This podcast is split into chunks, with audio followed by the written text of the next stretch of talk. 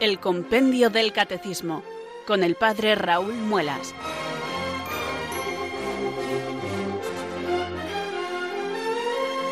Muy buenas tardes, queridos oyentes de Radio María. Son las 4 o las 3 en Canarias.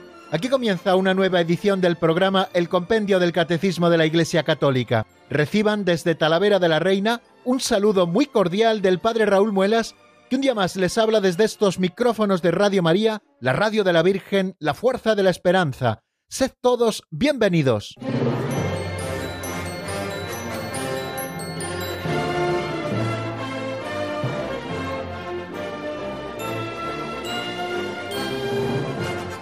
¿Qué tal se encuentran, queridos oyentes? Espero que al recibo de la presente todos se encuentren estupendamente bien, gozosos de poder compartir un día más aquí en las ondas de Radio María este programa que nos acompaña todos los días laborables de lunes a viernes de 4 a 5 de la tarde en la península, de 3 a 4 en Canarias. Un programa que hemos llamado Compendio del Catecismo de la Iglesia Católica porque es este el libro que nos sirve como referencia para poder estudiar la doctrina católica. Todos los días en Radio María estudiamos el catecismo, queremos formarnos bien. Por las mañanas el padre Luis Fernando de Prada, nuestro director, nos explica el Catecismo Mayor de la Iglesia y por las tardes explicamos el Compendio del Catecismo, que es un resumen autorizado de ese libro que en el año 1992 nos regaló San Juan Pablo II. Este nuestro apareció en el año 2005 y ya fue promulgado por el Papa Benedicto XVI y tiene el mismo contenido, tiene la misma estructura, pero nos lo presenta de una manera mucho más resumida. Pero los mismos contenidos, queridos amigos, porque tenemos que seguir profundizando en la doctrina católica. Y un instrumento fantástico con el que cuenta la Iglesia para que nosotros conozcamos y nos formemos en la doctrina es precisamente estos que llamamos catecismos, especialmente los catecismos promulgados por la suprema autoridad de la Iglesia. Y luego también de madrugada pues solemos escuchar a eso de las dos de la madrugada la repetición del compendio que explicó en su momento don José Ignacio Munilla, el señor obispo de San Sebastián. Bueno, pues como ven, tenemos todo el día jalonado por el estudio de la doctrina católica, porque es algo que tenemos que hacer todos los católicos siempre en nuestra vida. No podemos vivir con lo que aprendimos en la catequesis de nuestra primera comunión. Tenemos que formarnos cada día. Es la formación permanente también en la fe porque tenemos que saber dar razón de nuestra esperanza. Y Radio María nos ofrece estas oportunidades y además nos las ofrece eh, acudiendo a las fuentes más seguras que tenemos, que son los catecismos promulgados por la autoridad suprema de la Iglesia. Como les decía, tanto el catecismo mayor, que nosotros le llamamos así, aunque se llama en realidad catecismo de la Iglesia Católica, y también este catecismo menor, porque es eh, más flaquito en cuanto a contenido, que llamamos Compendio del Catecismo de la Iglesia Católica. Pues bien amigos, espero que ya tengan en sus manos nuestro libro de texto y que tengan abierto el libro por la página 171 porque ahí es donde vamos a continuar. Ayer empezábamos a estudiar el sexto mandamiento de la ley de Dios que nos manda no cometerás actos impuros y ya nos asomamos al primero de los números que nos ofrece el compendio del catecismo, que corresponde a la persona humana frente a la propia identidad sexual y hoy estudiaremos en el avance de doctrina dos o tres números, depende de lo que nos dé tiempo. Estudiaremos qué es la castidad, estudiaremos también qué supone la virtud de la castidad y estudiaremos, si nos diese tiempo, de qué medios disponemos para ayudarnos a vivir la castidad. Como ven, eh, toda la explicación del día de hoy girará en torno a la castidad. Estamos estudiando el sexto mandamiento de la ley de Dios, no cometer actos impuros, y hay una virtud moral que a la vez también es un don de Dios, una gracia y un fruto del Espíritu que nos permite vivir alejados de los actos impuros. Esa es la virtud moral de la castidad, que es la que vamos a estudiar hoy si Dios quiere y seguiremos en el día de mañana porque tenemos bastantes números dedicados a la castidad. Bueno amigos, pues si están ya preparados y dispuestos, si tienen el libro de texto en las manos, nosotros ya les hemos saludado, hemos también presentado el sumario de lo que vamos a desarrollar hoy, pues ya solo nos queda una cosa para comenzar bien, una cosa que siempre es necesaria, y es nuestra oración. Que seamos capaces de elevar con confianza nuestra oración, pidiéndole al Espíritu Santo que venga sobre nosotros, que abra nuestro entendimiento, que fortalezca nuestra voluntad para que nosotros podamos cumplir nuestro cometido, este que nos encomienda cada día Radio María. Por eso, un día más, Yo les invito, queridos amigos, a que oremos así. Ven Espíritu Santo, llena los corazones de tus fieles y enciende en ellos el fuego de tu amor. Envía, Señor, tu Espíritu que renueve la faz de la tierra. Oh Dios, que llenaste los corazones de tus fieles con la luz del Espíritu Santo, concédenos que, guiados por el mismo Espíritu, sintamos con rectitud y gocemos siempre de tu consuelo. Por Jesucristo nuestro Señor. Amén.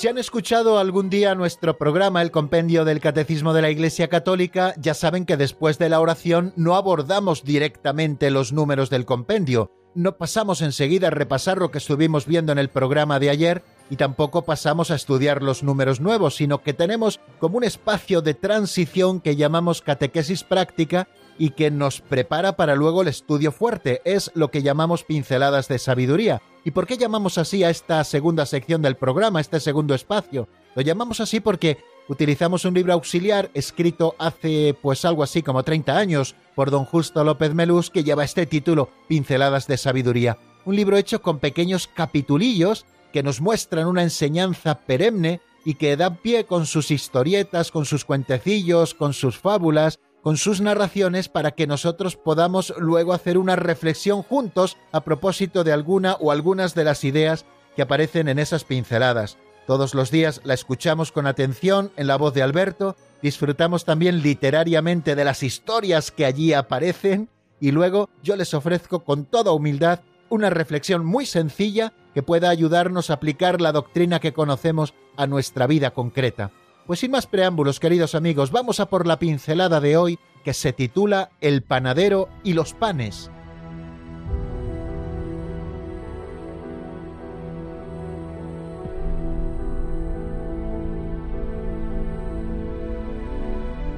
El panadero y los panes. El apóstol, sacerdote o seglar corre el peligro de dar consejos, impartir doctrina e instruir en la oración, pero luego no practicar lo que enseña. Sabe indicar el camino, pero luego no lo recorre. Prepara un pan delicioso, pero no lo saborea. Ha de empezar por disfrutar ese pan delicioso para despertar el hambre de los demás. Jesús ya se quejaba de que no se hacía lo que se decía. Llegó un beduino a la ciudad y entró en una panadería. ¿Son suyos estos panes tan deliciosos? Sí, claro. ¿Y estos bollos tan apetitosos? Sí, acabo de amasarlos.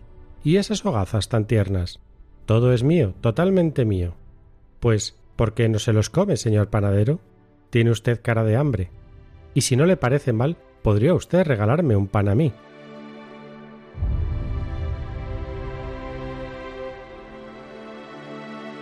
Como ven queridos amigos, no se acaban las historias. Llevamos ya 345 programas con el de hoy emitidos nuevos. Es verdad que eh, llevamos más tiempo en antena porque algunas veces también escuchamos algún programa de repaso de los que ya estuvimos estudiando en otro momento distintos números, pues porque ese día no podemos hacer el programa, pero así como programas nuevos les digo que llevamos 345 en antena con el de hoy. Y como ven, no se acaban estas historietas tan sugerentes, tan simpáticas y tan hermosas, hoy titulada El panadero y los panes, y además que termina con una historia bien simpática. Aquel beduino que llega a la ciudad, entra en una panadería y le pregunta al buen panadero que allí estaba detrás del mostrador, ¿son suyos todos estos panes tan deliciosos? Sí, claro, contestó aquel panadero. ¿Y esos bollos tan apetitosos? Sí, acabo de amasarlos hace un momento. ¿Y esas hogazas tan tiernas? Todo es mío, totalmente mío. Y le dijo el beduino, Pues ¿por qué no se los come usted, señor panadero, que tiene usted cara de hambre? Y si no le parece mal, podría usted también regalarme un pan para mí. Bueno, pues no deja de ser simpático, queridos amigos, eh, este cuentecillo que don Justo nos presenta para hablarnos de que tenemos que predicar con el ejemplo. Quizá esta es la enseñanza más hermosa que nos presenta la pincelada de hoy. Tenemos que predicar con el ejemplo. Decía el Papa Pablo VI esa frase tan conocida de que el mundo de hoy cree más a los testigos que a los maestros, y si cree a los maestros es en la medida en que son testigos. No basta enseñar solo de palabra, tenemos que enseñar también con las obras. Por eso cuando a uno se le da el título de maestro, no es solamente porque sepa muchas cosas y sepa enseñarlas intelectualmente a sus alumnos, sino que un maestro en realidad es mucho más. Un maestro no solo es el que enseña contenidos intelectuales, sino que un maestro es aquel que enseña a vivir, porque no solo enseña unas teorías, sino que enseña también a vivir. Ese es el auténtico maestro. Y nosotros estamos llamados, queridos amigos, a ser maestros en la vida cristiana, es decir, arrastrar a los otros con nuestro ejemplo, porque si no, corremos el peligro, como nos decía don Justo al comienzo de la pincelada, de ser apóstoles, sacerdotes, seglares o religiosos que dan consejos, que saben impartir doctrina, que saben instruir en la oración, pero que luego no practican lo que enseñan. Tenemos una teoría fantástica sobre el amor porque hemos conocido en la Sagrada Escritura el amor de Dios y sin embargo luego no vivimos esa doctrina que nosotros estamos enseñando. El cristiano no es aquel que tiene una bonita teoría sobre el amor, sino que es aquel que vive amando a Dios sobre todas las cosas y amando al prójimo como a nosotros mismos, como Cristo nos enseña, es decir, como los dos pilares fundamentales donde se asienta el resto de la ley. La ley en el reino de Dios se resume en estos dos mandamientos, amar a Dios sobre todas las cosas y amar al prójimo como a uno mismo.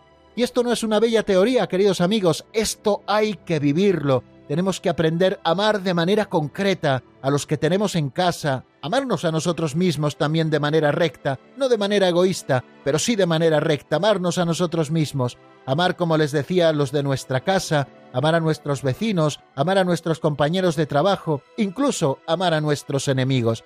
Fijaros esos cinco puntos que decía el cardenal Bantuán que son propios del amor cristiano. El cristiano es el primero en amar, el cristiano ama a todos, el cristiano ama a los enemigos, algo que es propio del amor cristiano. Esto es imposible para los hombres, pero Dios lo puede todo. El cristiano ama sirviendo y por último el cristiano ama dando la vida. Esto no es una teoría sobre el amor, esto es vivir el amor. Y precisamente si nosotros vivimos así, seremos capaces de arrastrar a otros a vivir también de esta manera. El cristiano no solo sabe indicar el camino, sino que ha de recorrerlo sabe preparar el pan delicioso y sabe también saborearlo, para que no nos ocurra como decía la pincelada, aquellos apóstoles que saben indicar el camino pero luego no lo recorren, o que saben preparar un pan delicioso pero luego no lo saborean.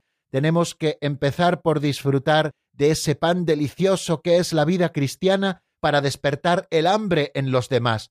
Fijaros aquello que nos decía Jesús en el Evangelio a propósito de los escribas y fariseos, Haced lo que ellos dicen, pero no hagáis lo que ellos hacen, porque ellos no hacen lo que dicen. El Señor nos está llamando, por tanto, a una unidad de vida, que la fe que profesamos con los labios sea la misma fe que vivimos en el corazón, que la esperanza que somos capaces de manifestar en Dios luego la vivamos verdaderamente en las circunstancias concretas de nuestra vida, en los momentos más halagüeños humanamente hablando y también en los momentos de cruz. A esto nos llama, queridos amigos, la pincelada de hoy titulada El panadero y sus panes. ¿Son tuyos todos estos panes? Pues eso nos podrían decir también a nosotros los que queremos ser apóstoles. ¿Es verdad todo esto que está diciendo? Pues ¿por qué no comienza usted a practicarlo? Ojalá seamos nosotros también, queridos amigos, de esos apóstoles que hacen lo que dicen.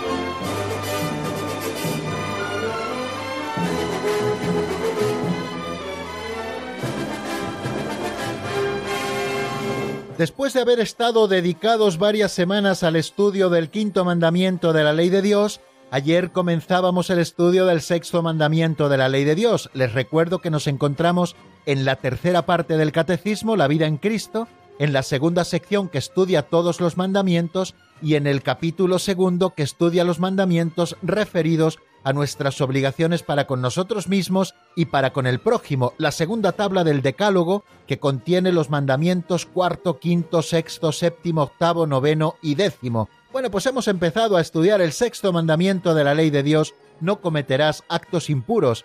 Y ayer nos asomábamos al número 487, que es el primero que dedica el compendio del catecismo a este artículo, al sexto mandamiento de la ley de Dios. Y el número 487 se hace esta pregunta, ¿qué corresponde a la persona humana frente a la propia identidad sexual?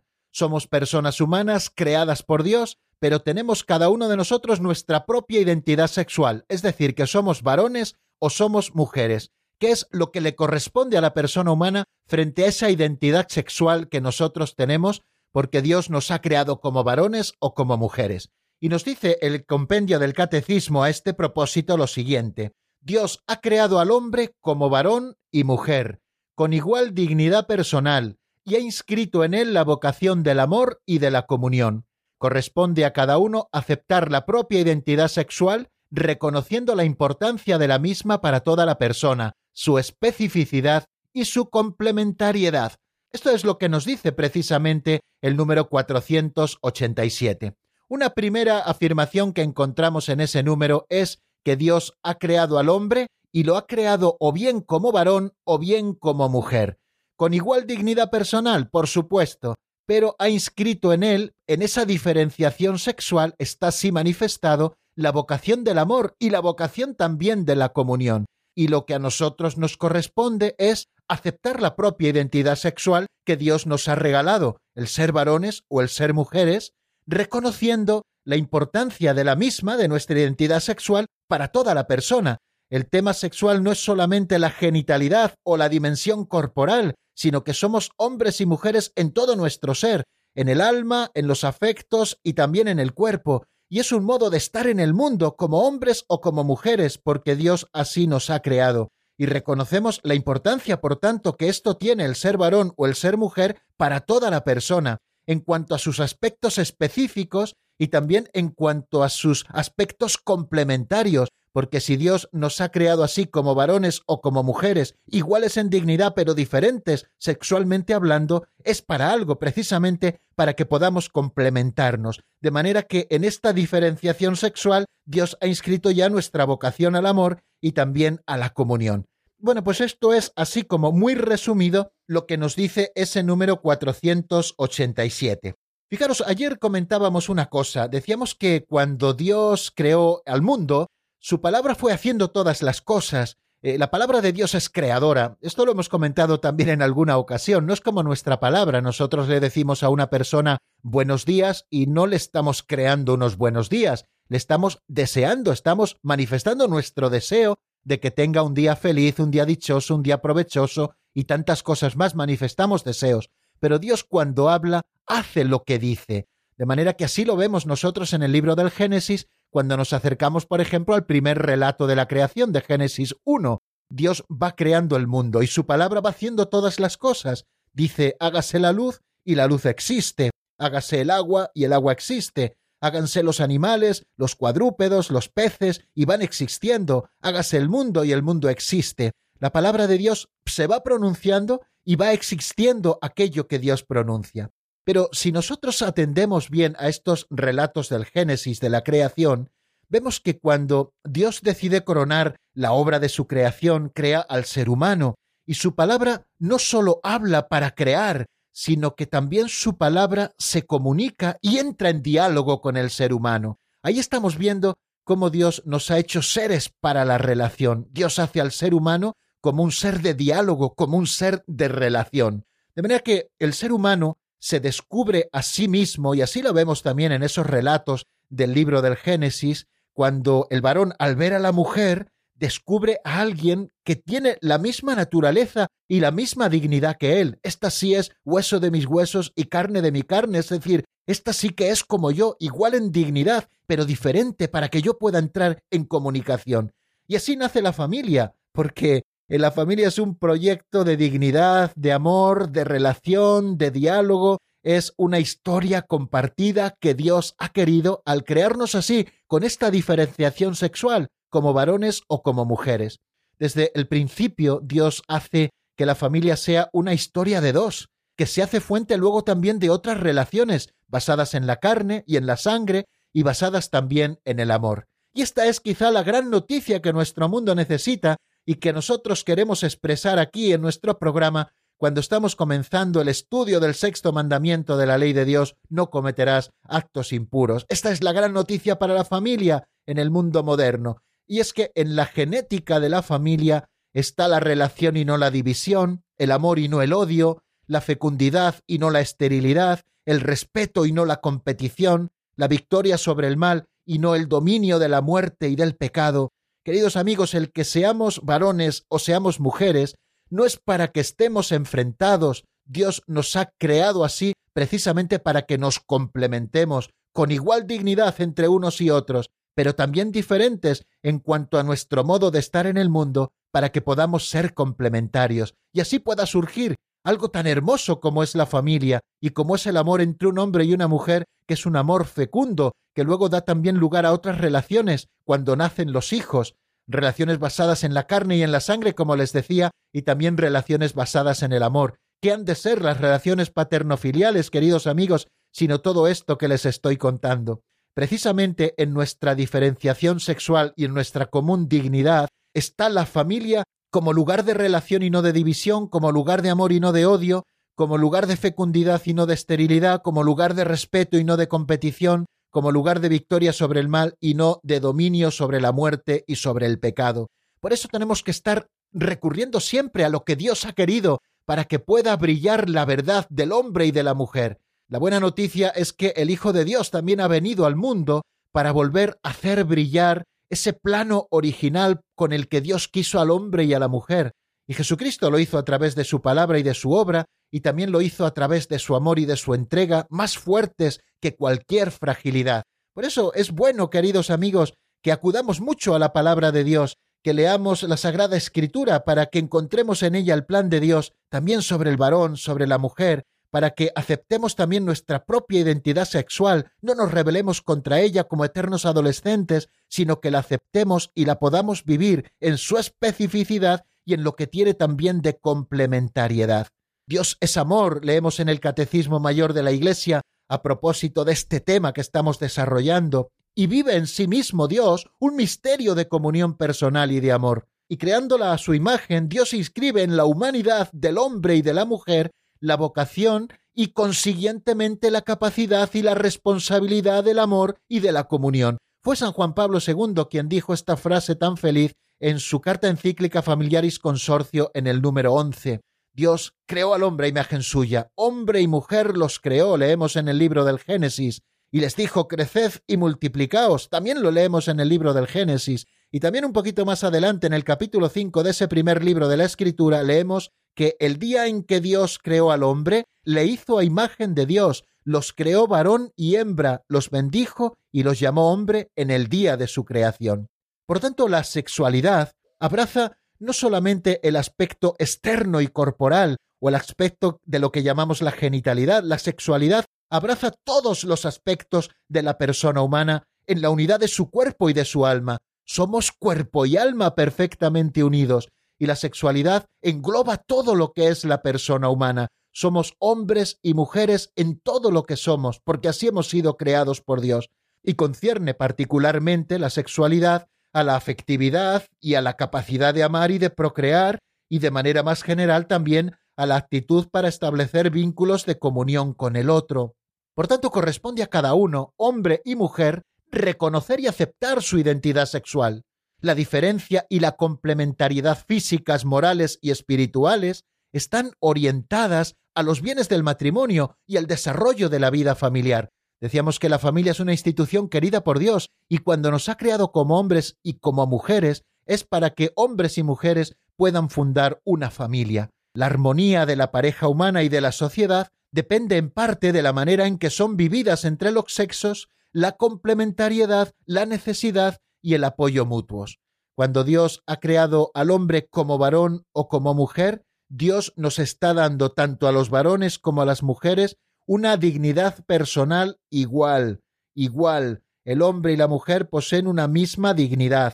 El hombre es una persona y esto se aplica en la misma medida tanto al hombre como a la mujer, porque los dos fueron creados a imagen y semejanza de un Dios personal.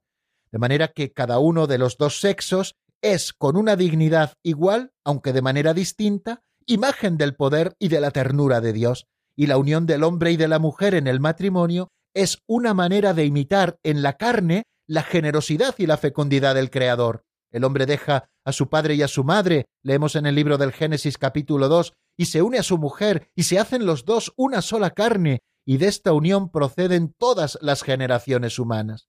Y Jesús, que vino a restaurar la creación en la pureza de sus orígenes, en el Sermón de la Montaña, interpreta de manera rigurosa el plan de Dios. Habéis oído que se dijo, leemos en el capítulo 5 de San Mateo 27 y 28, no cometerás adulterio, pues yo os digo, todo el que mira a una mujer deseándola, ya cometió adulterio con ella en su corazón.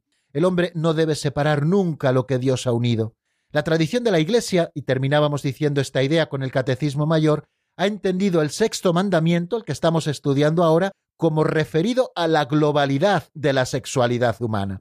Bueno, pues vamos a detenernos, queridos amigos, aquí en el resumen. Vamos a escuchar una canción que nos permita reflexionar o, repasar interiormente lo que hemos estado viendo y después continuamos con el tema de la castidad. La canción que yo les ofrezco escuchar ahora es de Atenas María, que hace mucho que no la escuchamos, un tema titulado La nueva civilización, sacado del álbum Cristo Reina. Lo escuchamos y enseguida estamos nuevamente juntos. Una tierra que no tiene fronteras, sino manos que juntas formarán una cadena más fuerte que la guerra y que la muerte. Lo sabemos, el camino es el amor. Una patria más justa y más fraterna, donde todos construyamos la unidad.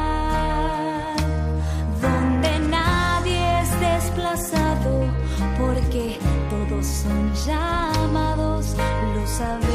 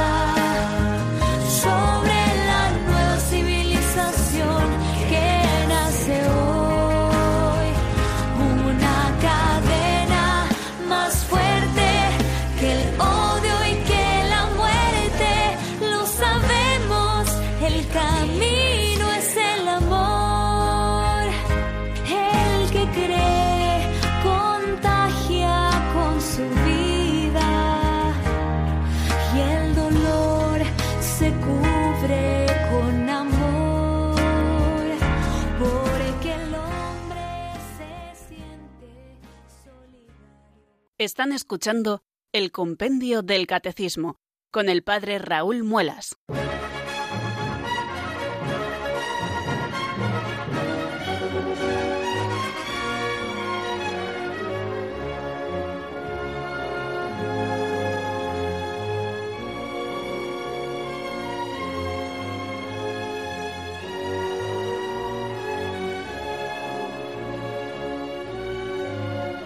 Continuamos, queridos amigos, en la sintonía de Radio María. Estamos en el compendio del Catecismo de la Iglesia Católica y les habla desde Talavera de la Reina el padre Raúl Muelas.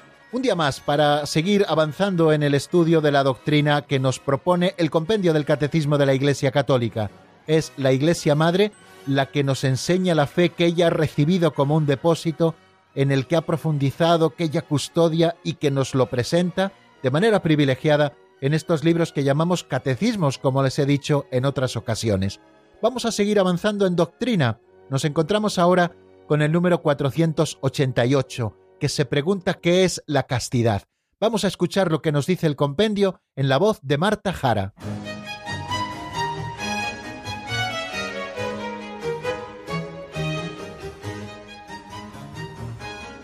Número 488. ¿Qué es la castidad? La castidad es la positiva integración de la sexualidad en la persona. La sexualidad es verdaderamente humana cuando está integrada de manera justa en la relación de persona a persona. La castidad es una virtud moral, un don de Dios, una gracia y un fruto del Espíritu Santo.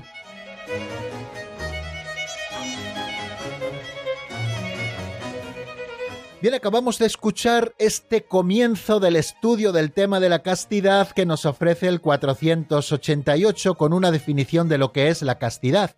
Nos dice el compendio, así lo acabamos de escuchar, que la castidad es la positiva integración de la sexualidad en la persona. La sexualidad, continúa diciendo, es verdaderamente humana cuando está integrada de manera justa en la relación de persona a persona. La castidad es una virtud moral un don de Dios, una gracia y un fruto del Espíritu. Bueno, pues creo que está muy claro lo que nos quiere decir y es una preciosa manera de acercarnos a este tema. La castidad significa la integración lograda de la sexualidad en la persona y por ello en la unidad interior del hombre en su ser corporal y espiritual. Así nos lo expresa el Catecismo Mayor. La sexualidad en la que se expresa la pertenencia del hombre al mundo corporal y biológico se hace personal y verdaderamente humana cuando está integrada en la relación de persona a persona, en el don mutuo total y temporalmente ilimitado del hombre y de la mujer. La virtud de la castidad, por tanto, entraña la integridad de la persona y la totalidad del don. O sea que cuando estamos hablando, queridos amigos, de la castidad, no nos estamos refiriendo solamente a la dimensión corporal de la sexualidad, sino que precisamente esta virtud de la castidad viene a integrar la dimensión sexual en toda la persona humana. Por eso nos habla el compendio de la positiva integración de la sexualidad en la persona. Nosotros, en una sana antropología católica, decimos que el hombre y también la mujer, el ser humano, es cuerpo y alma, no cuerpo por una parte y alma por otra parte, sino que somos cuerpo y alma, es decir, que está el cuerpo y el alma unidas, de manera que cuando esta separación se produce es lo que llamamos la muerte. Mientras nosotros existimos en esta vida temporal, cuerpo y alma están perfectamente unidos. De manera que nuestra alma, que tiene sus propias dimensiones, en el alma reside el entendimiento, en el alma reside la voluntad, en el alma reside la capacidad de amar con mayúscula, en el alma reside la libertad, también nuestros afectos, todo el mundo afectivo que tiene muchas veces mucho de espiritual y otras veces mucho de corporal, y también la dimensión corporal que tiene sus propias pulsiones, todo esto ha de estar perfectamente integrado. La dimensión corporal y la dimensión afectiva han de estar positivamente integrados en eso más noble que nosotros tenemos,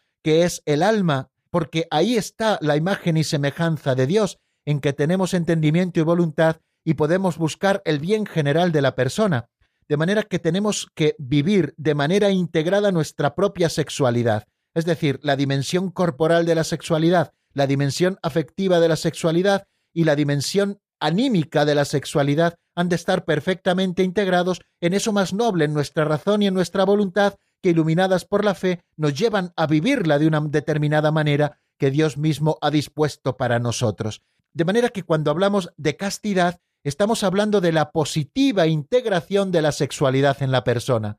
La persona casta no es la persona que no tiene relaciones sexuales solamente, porque también han de ser castos los esposos y los esposos sí han de tener la relación íntima como ese abrazo íntimo entre ellos, de manera que la castidad se manifestará de manera diferente en los casados, en los solteros, en los célibes, pero siempre será la positiva integración de la sexualidad en la persona.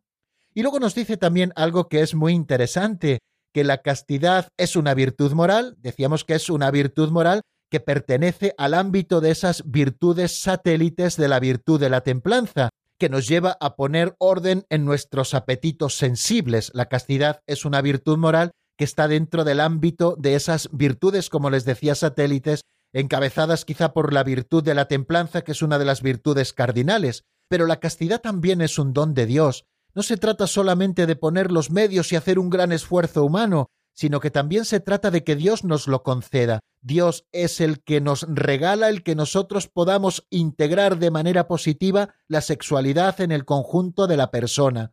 Y también es una gracia que nosotros recibimos gratuitamente. Ya saben que la palabra gracia significa don recibido gratuitamente. Dios mismo nos lo concede de manera gratuita. Y también es un fruto del Espíritu.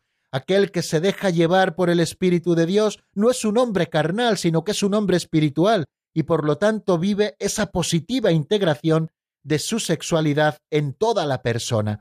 De manera que no podemos identificar sexualidad con genitalidad, ni mucho menos, sino que la sexualidad es algo que engloba a toda la persona y que debe estar perfectamente integrado en la persona, dominado por aquello más noble que tenemos, que es nuestra razón y nuestra voluntad iluminadas por la fe, y que integra a su vez los afectos y que integra a su vez también la manifestación de la sexualidad, que puede ser la entrega en los esposos o que puede ser la continencia en los célibes y también en los solteros. Bueno, pues yo creo, queridos amigos, que más o menos tenemos planteado el tema que nos marca el número 488 y en el que seguiremos profundizando. La persona casta mantiene la integridad de las fuerzas de vida y de amor depositadas en ella. Esta integridad asegura la unidad de la persona, se opone a todo comportamiento que la pueda lesionar y no tolera ni la doble vida ni el doble lenguaje. Así se expresa precisamente el número 2338, que es uno de los que cita este número del compendio como referente del Catecismo Mayor de la Iglesia. La persona casta mantiene la integridad de las fuerzas de vida y de amor depositadas en ella. Esta integridad asegura la unidad de la persona, se opone a todo comportamiento que la pueda lesionar, no tolera ni la doble vida ni el doble lenguaje. Pues como ven amigos, el tema de la castidad es mucho más amplio, mucho más hermoso, es un horizonte fantástico que se abre ante nosotros para que podamos seguir estudiándolo. Y lo vamos a hacer con el número 489. Ya hemos visto qué es la castidad, que es la positiva integración de la sexualidad en la persona, y ahora vamos a ver con el número 489 qué supone la virtud de la castidad. Vamos a escuchar lo que nos dice el compendio en este momento.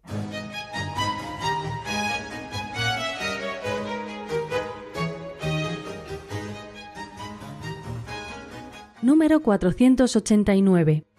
¿Qué supone la virtud de la castidad? La virtud de la castidad supone la adquisición del dominio de sí mismo como expresión de libertad humana destinada al don de uno mismo.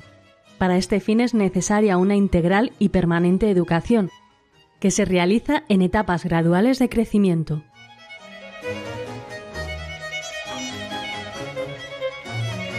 Interesante, ¿verdad? Lo que nos dice como respuesta eh, este número 489. La virtud de la castidad supone la adquisición del dominio de sí mismo como expresión de libertad humana destinada al don de uno mismo. Para este fin es necesaria una integral y permanente educación que se realiza en etapas graduales de crecimiento. O sea que la virtud de la castidad supone la adquisición del dominio de sí mismo. Cuando nosotros vivimos la virtud de la castidad, que es la positiva integración de la sexualidad en la persona, es para tener dominio de nosotros mismos. ¿Y para qué ese dominio de nosotros mismos? para ser como los estoicos, para fastidiarnos, para autoflagelarnos, no, ni mucho menos, sino para ser verdaderamente libres. De manera que el dominio de nosotros mismos será la expresión de la libertad humana que está destinada al don de uno mismo. Uno solo se podrá entregar verdaderamente a su esposo o a su esposa si es dueño de sí mismo y si no está dominado por las pasiones y si no está dominado por determinados vicios o determinadas costumbres que están atentando contra la virtud de la castidad. De manera que aquel que se esfuerza por vivir la castidad y recibirla como un don de Dios va adquiriendo el dominio de sí mismo y es libre para darse, es libre para el don de sí mismo. Así nos lo expresa preciosamente el 489. Por eso hay que vivir también la virtud de la castidad en el matrimonio. No todo vale, queridos amigos, tenemos que ser dueños de nosotros mismos para que, siendo dueños de nosotros mismos, podamos entregarnos sin ningún tipo de egoísmos y sin ningún tipo de instrumentalización al esposo o a la esposa. Y los que somos solteros o somos célibes, tenemos que adquirir también el dominio de nosotros mismos para podernos entregar, en el caso de los célibes, para podernos entregar a Dios con todas las fuerzas de nuestra existencia y en todas nuestras dimensiones, y en el caso de los solteros, para poderse entregar a la persona si el Señor la dispone así en su designio de que sean llamados a la vocación matrimonial para poder entregarse en su día a la persona que Dios tiene destinado para ellos. Y para este fin, para este fin, que es la adquisición del dominio de nosotros mismos, es necesaria, así nos lo dice también el Catecismo Mayor de la Iglesia, una integral y permanente educación que se realiza en etapas graduales de crecimiento. El que quiere permanecer fiel a las promesas de su bautismo y resistir las tentaciones que todos tenemos, debe poner los medios para ello, el conocimiento de sí, la práctica de unas cesis adaptada a las situaciones encontradas, la obediencia a los mandamientos divinos, la práctica de las virtudes morales y la fidelidad a la oración. Nos dice San Agustín en el libro de las confesiones que la castidad nos recompone, nos devuelve a la unidad que habíamos perdido dispersándonos. Y permítanme terminar este tema del 489 recordándoles que la castidad implica un aprendizaje del dominio de sí, que es una pedagogía de la libertad humana. Así nos lo expresa el Catecismo Mayor de la Iglesia. La alternativa es clara. O el hombre controla sus pasiones y obtiene la paz, o se deja dominar por ellas y se hace un desgraciado. Así lo expresa el libro de Sirácida o el libro del eclesiástico en el capítulo 1, versículo 22.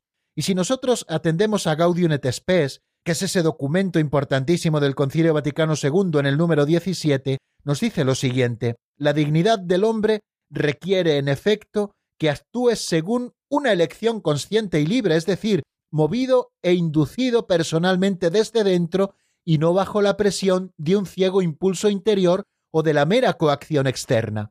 El hombre logra esta dignidad cuando, liberándose de toda esclavitud de las pasiones, persigue su fin en la libre elección del bien y se procura con eficacia y habilidad los medios adecuados.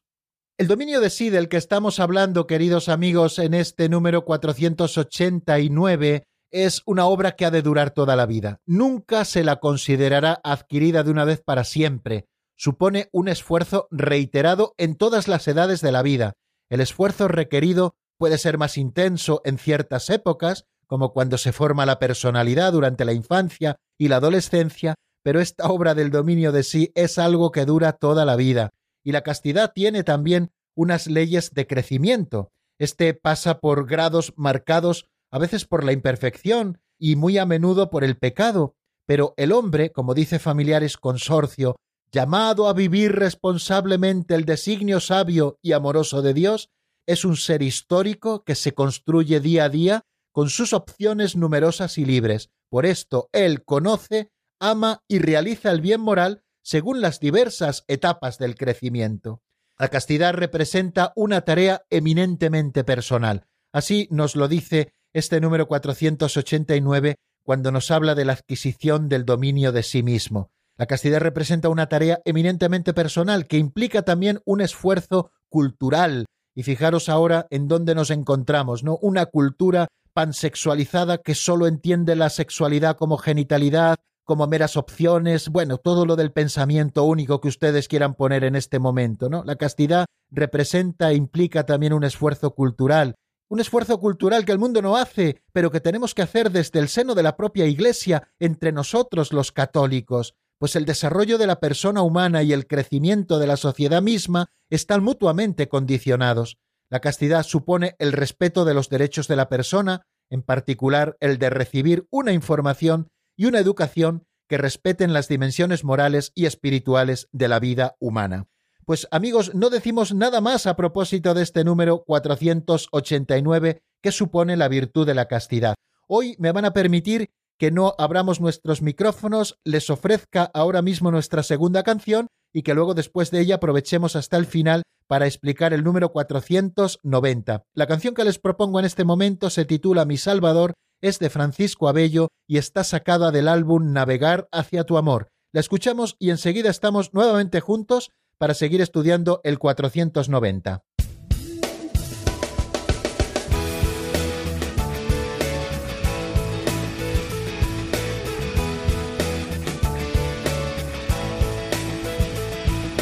Junto a está Señor, en tus manos va mi corazón. Eres tú mi Salvador escudo, mi protector. Quiero proclamar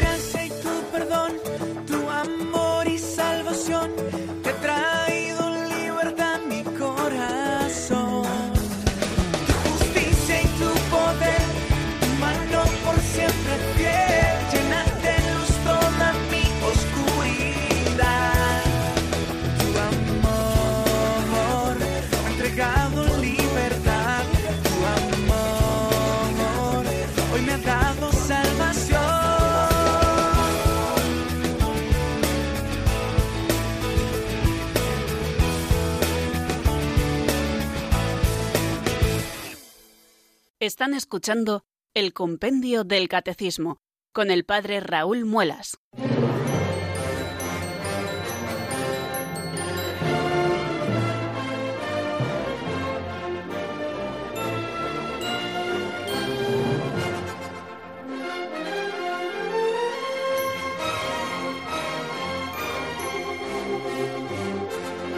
Vamos a por el número 490. ¿De qué medios disponemos para ayudarnos a vivir la castidad? Esto es lo que nos dice el compendio.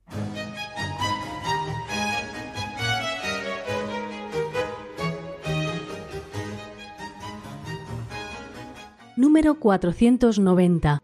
¿De qué medios disponemos para ayudarnos a vivir la castidad? Son numerosos los medios de que disponemos para vivir la castidad. La gracia de Dios, la ayuda de los sacramentos, la oración, el conocimiento de uno mismo, la práctica de una ascesis adaptada a las diversas situaciones y el ejercicio de las virtudes morales, en particular de la virtud de la templanza, que busca que la razón sea la guía de las pasiones.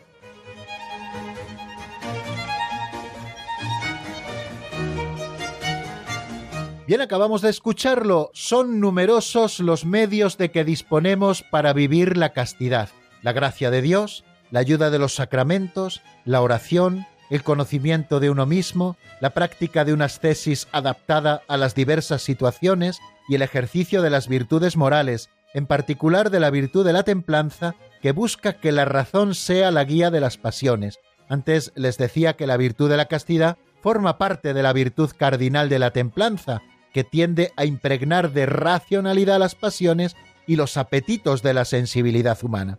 Bueno, pues me encantan estos números en los que el compendio del catecismo nos ofrece una lista de cosas así de una manera muy concreta. ¿Qué medios tenemos para poder vivir la castidad? Pues queridos amigos, ahí está expresado, en primer lugar, la gracia de Dios. Si vivimos en gracia de Dios, estamos dando entrada en nosotros al medio más eficaz para poder vivir la castidad. Si nosotros vivimos en pecado, queridos amigos, pues será imposible vivir la castidad, porque necesitamos de la gracia de Dios para poder vivir esta virtud, que es la de la castidad de la que estamos hablando en este momento. O sea que necesitamos la gracia de Dios, la gracia habitual y también las gracias actuales, que tenemos que pedir también frente a las tentaciones, pedirle al Señor que nos conceda sus gracias para que nosotros podamos vivir castamente, es decir, integrando positivamente la sexualidad en la persona, ¿no? Y adquiriendo también ese dominio de nosotros mismos. La gracia de Dios es el primer medio del que disponemos para vivir la castidad. Otro es la ayuda de los sacramentos. Necesitamos recibir, queridos amigos, con mucha frecuencia el sacramento de la penitencia en el que se nos perdonan los pecados y también el sacramento de la Eucaristía con el que nos alimentamos del mismo cuerpo de Cristo y nos vamos divinizando a medida que nosotros vamos comulgando. De manera que necesitamos la ayuda de los sacramentos, que son canales de gracia para nosotros. Sin los sacramentos es imposible vivir la virtud de la castidad, me atrevería yo a decir. Tercero, disponemos también de la oración. Tenemos que pedirle al Señor que nos haga castos. Tenemos que tener ese ámbito en el que nosotros nos reunimos con el Señor en unidad de corazón. Eso es la oración. Elevar nuestro pensamiento a Dios, estar en su presencia, dejarnos amar por Él, amarle también nosotros, escuchar su palabra en el silencio de la plegaria. Necesitamos todo esto, una vida de oración seria y profunda para poder vivir la castidad, si no, será imposible. También necesitamos como medio del conocimiento de nosotros mismos. Conocimiento recto de uno mismo es importante. Que yo me conozca, Señor, como tú me conoces, decía San Agustín. Y eso mismo nosotros queremos poner de manifiesto cuando presentamos el conocimiento de uno mismo como un medio del que disponemos para vivir la castidad. Cuando uno se conoce rectamente a sí mismo, sabe dónde están sus debilidades para poder evitarlas, sabe dónde están sus fortalezas para poder afianzarlas. El conocimiento de uno mismo es fundamental, queridos amigos, para vivir la castidad. Y ese conocimiento de uno mismo en el que también introducimos el valor de la voluntad para no dejarnos arrastrar como el camarón que se duerme, que se lo lleva la corriente. Y también nos habla de la práctica de unas tesis adaptada a las diversas situaciones y el ejercicio de las virtudes morales, en nuestra vida es importante y nunca debemos olvidarlo el agere contra, es decir, la vida ascética, el hacer sacrificios, porque el espíritu es decidido, como nos dice el Señor en el huerto de Getsemaní, pero la carne es débil, por eso tenemos que practicar la ascesis adaptada a las diversas situaciones, los casados como casados, los solteros como solteros, los consagrados como consagrados, practicar todos una ascesis adaptada a las diversas situaciones, y también ejercer las virtudes morales, que son la justicia, la fortaleza, la templanza y la prudencia, de las que ya hablamos en su momento, y especialmente nos habla aquí de la virtud de la templanza que busca que la razón sea la guía de las pasiones. Ya lo dijimos en su momento cuando hablábamos de la caridad, decíamos que la caridad es la forma de todas las virtudes, y bajo su influencia la castidad aparece como una escuela de donación de la persona. El dominio de sí está ordenado al don de sí mismo. La castidad conduce al que la practica a ser ante el prójimo un testigo de la fidelidad y de la ternura de Dios. La virtud de la castidad se desarrolla en la amistad, nos dice el Catecismo Mayor de la Iglesia en el número 2347. Indica al discípulo cómo seguir e imitar al que nos eligió como sus amigos, a quien se dio totalmente a nosotros y nos hace participar de su condición divina. La castidad es promesa de inmortalidad y termina diciendo que la castidad se expresa especialmente en la amistad con el prójimo, desarrollada entre personas del mismo sexo o de sexos distintos. La amistad representa un gran bien para todos y conduce a la comunión espiritual. Pero para vivir una amistad sana, queridos amigos, pues hay que poner también los medios, porque recuerden lo que nos dijo el Señor, el espíritu es decidido, pero la carne es débil. Por eso es importante que tengamos siempre a la vista eso que escuchábamos en el número 490, que un medio del que disponemos para vivir la castidad es la práctica de una ascesis adaptada a las diversas situaciones. Pues hasta aquí, queridos amigos, nuestro programa de hoy. No tenemos más tiempo. Mañana no tendremos programa nuevo. Disfrutaremos de una reposición de un programa de atrás para repasar cosas, pero el lunes, si Dios quiere, ya saben, en el mismo lugar y a la misma hora, seguiremos estudiando el compendio del Catecismo. La bendición de Dios Todopoderoso, Padre, Hijo y Espíritu Santo, descienda sobre vosotros y permanezca para siempre. Amén. Hasta mañana si Dios quiere, amigos.